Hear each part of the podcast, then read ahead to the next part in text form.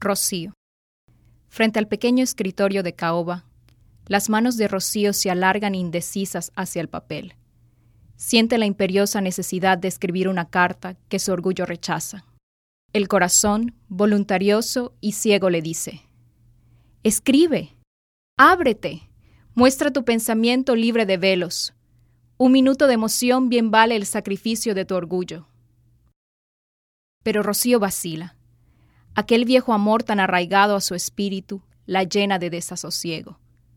Sin embargo, aun reconociendo que representa el único objetivo de sus ansias, se siente cobarde para tender las manos hacia él. Leonardo lo fue todo para ella. En un tiempo, le hizo entrega total de su corazón y de su vida. Juntos hilaron el copo nevado de la ilusión. Su juventud, ardiente como un rosal desbordado en capullos, se aprestó al dulce milagro. No concebían la existencia el uno lejos del otro. ¿Cómo pudo derrumbarse aquel amor así, de súbito, como una casa ruinosa y vieja? Los sueños, que antaño fueron como golondrinas refugiadas bajo alero, huyeron desolados y tristes en busca de un albergue más hospitalario. Rocío siente que una gran frialdad de soledad le oprime el pecho. El desengaño le enseñó a cultivar la rosa negra de la ironía. Ya no sabe esperar. Olvidó la ciencia de creer y antes de que sus oídos perciban las palabras de amor, su mano dura alza, rápida, el fuerte muro de la duda para impedir que lleguen al fondo de su alma. Amar. Todos los hombres son iguales, egoístas, necios, vanidosos. Son los resultados de la educación moderna, releyendo las polvorientas novelas que duermen en los anaqueles de su extensa biblioteca, se siente tentada a dudar de su veracidad. ¿Cómo pudo cambiar tanto la humanidad en el transcurso de los años? Los bravos mosqueteros que defendieron con sus aceros el honor amenazado de su reina, si tornaran a vivir en este siglo del tanto por ciento, ¿qué dirían? Afuera el viento sopla inclemente. Sobre los cristales de la ventana, un rosal anémico se empeña en sacudir sus dedos verdes. Algunas gotas de agua resbalan a lo largo de las maderas. Rocío entornó los ojos. Sus pupilas se han puesto turbias. Sus manos extendidas sobre el papel vacilan aún sin atreverse a escribir. Bastaría un ligero esfuerzo nada más para que la felicidad que ella misma destruyera pueda ser reconstruida. En la casa inmediata, alguien toca en el piano una antigua melodía de Schubert. Una voz femenina canta. ¡Oh, casualidad! La dulce melodía de sus días felices. Tristes recuerdos. ¿Cómo le añoran estas notas a Leonardo? Se la cantaba siempre a media voz, en aquellas tardes lejanas, cuando juntos y risueños edificaban sobre la movediza arena del presente el dorado palacio de su futura felicidad. Pequeño y tibio nido con sus cortinas de clara muselina y sus búcaros llenos de rosas fragantes. Las manos de Rocío no los llenarán jamás para alegrar la salita. ¿Y la alcoba?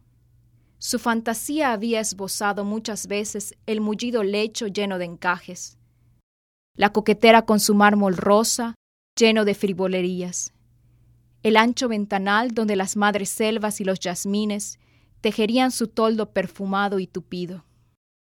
El corazón poeta de Leonardo se enternecía, escuchando las divagaciones de la amada. Ciertamente que un día podrían convertirse en realidad, pero había que esperar aún, y tomaba entre sus manos fuertes, las manos frágiles y blancas, que se abandonaban entre las suyas dóciles y sumisas. ¿Sabes? Leonardo se casa. Le dieron la noticia así, de pronto. Primero creyó que se trataba de una broma. ¿Cómo iba a creerlo? Le había jurado tantas veces que solo ella compartiría su vida. Seguramente se trataba de un error. Cuando él vino por la noche, le interrogó, mirándolo al fondo de los ojos.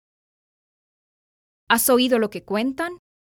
Dicen que te casas con otra. Rió él de la ocurrencia. Nunca estuvo más cariñoso con Rocío.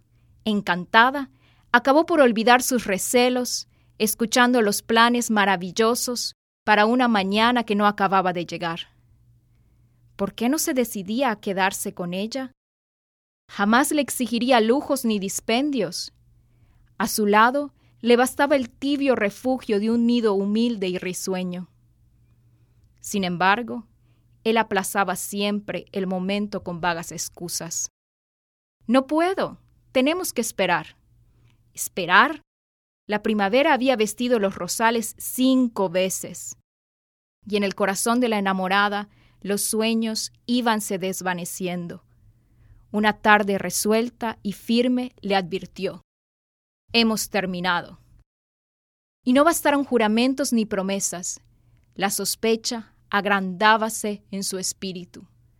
Ahora tenía la certeza de que otra compartía el corazón de Leonardo, y apelando a su orgullo, se negó a escuchar las disculpas que él amontonó para disculpar su conducta.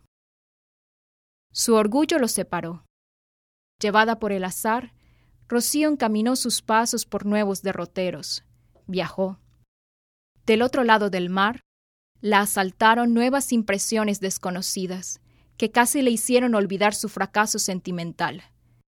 No dio, empero, cabida al amor en su pecho, pero dejó que en sus negras pupilas la coquetería encendiera sus ígneas llamaradas.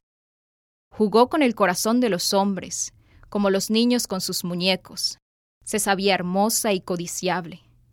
Ella escapaba rápida cuando el fuego amenazaba tocarla y así, esquivando el dulce mandato de la naturaleza, dejó escapar su risueña primavera y aproximarse el otoño.